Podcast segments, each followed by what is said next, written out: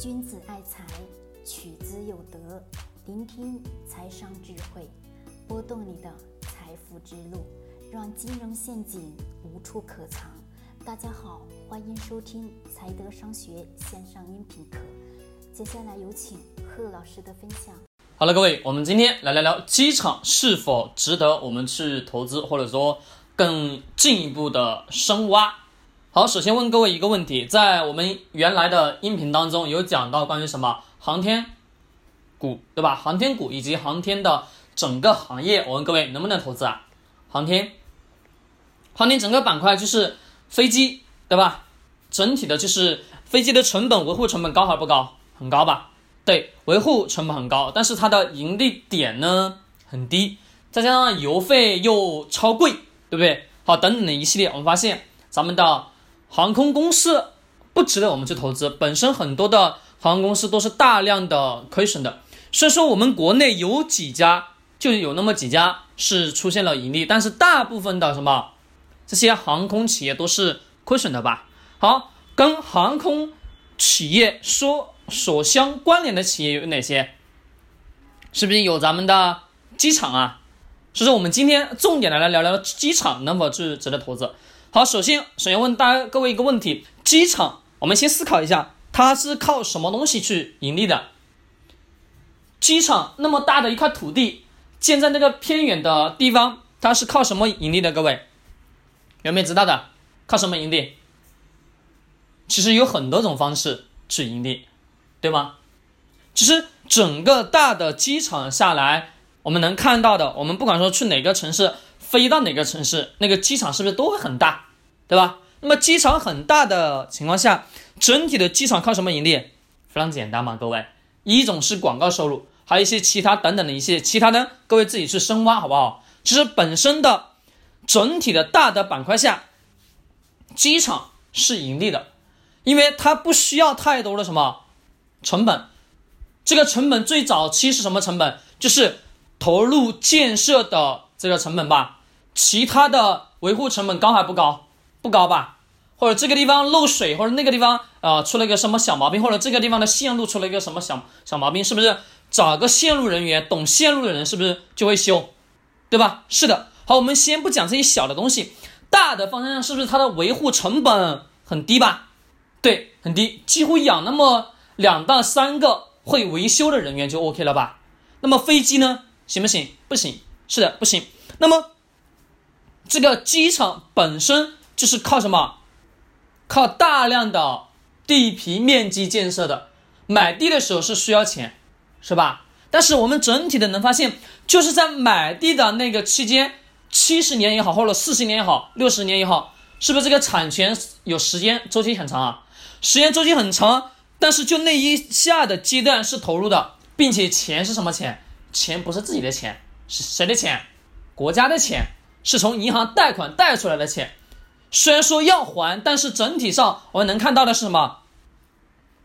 机场每一年都在盈利嘛，对不对？广告各式各样的收入是不是都有啊？是的，还有这些机场的，是不是有什么小副食品啊？对呀，泡面啊，等等等等这些，对不对？是的，没错，这些是不是开的小卖部、小的那个书店，是不是都能盈利啊？机场是不是都很大呀？各位，很大的是不是它也能跟我们城市当中的这个什么商场似的吧？差不多是要比商场要大的更多吧？是不是？对呀，还还要加外面的飞机飞机坪，对不对？是的，没错，那是我们人活动的范围，是不是在那个机场的大的那个区域里面候机区，对吗？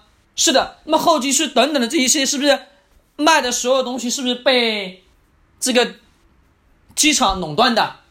没错，你说你外面的小小商贩能进去卖吗？是不是不能？那么好，你想要进我的商场里面干嘛？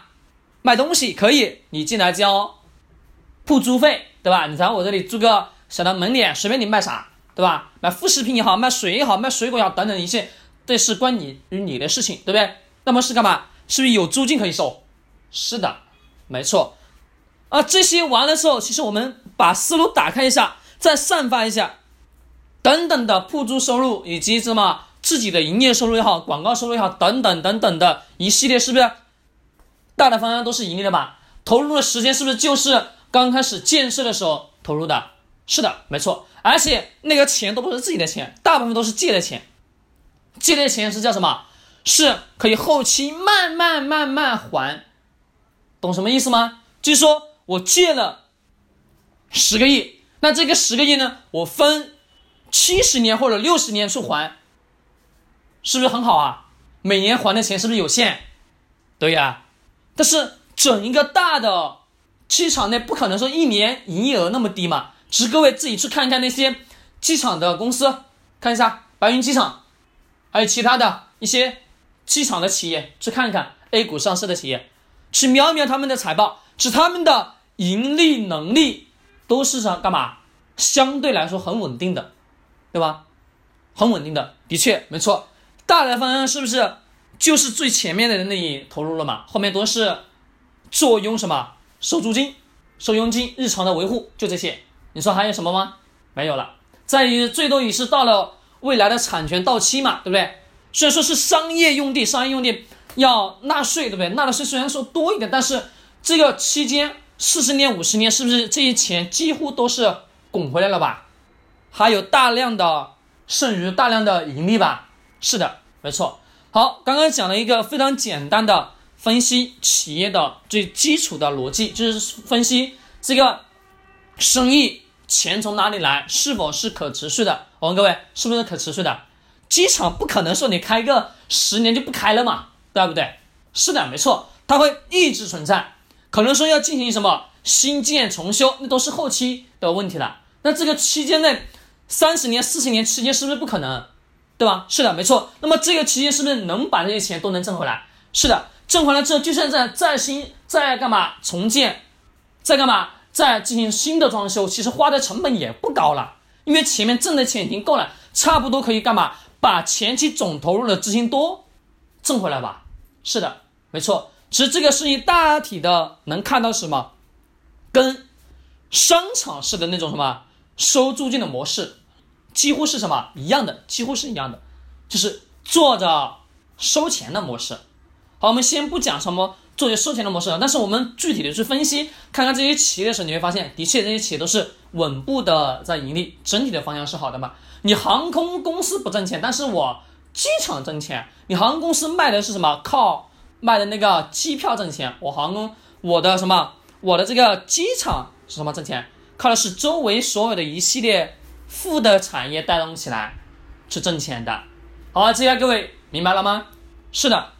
其实这里给大家一个作业，如果你喜欢航空公司或者说喜欢机场对这些感兴趣，可以自己去深挖一下什么机场的这些个股啊等等等等一些，你会有重新的认识。其实我们对于任何一个生意，首先看的是什么？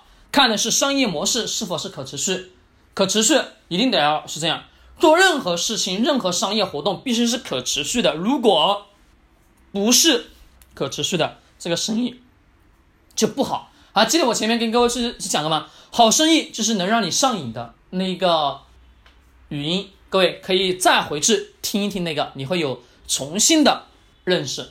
好嘞，我们今天交流到这里，喜欢点击收藏或者转发。君宅财取之有德，学财生找财德。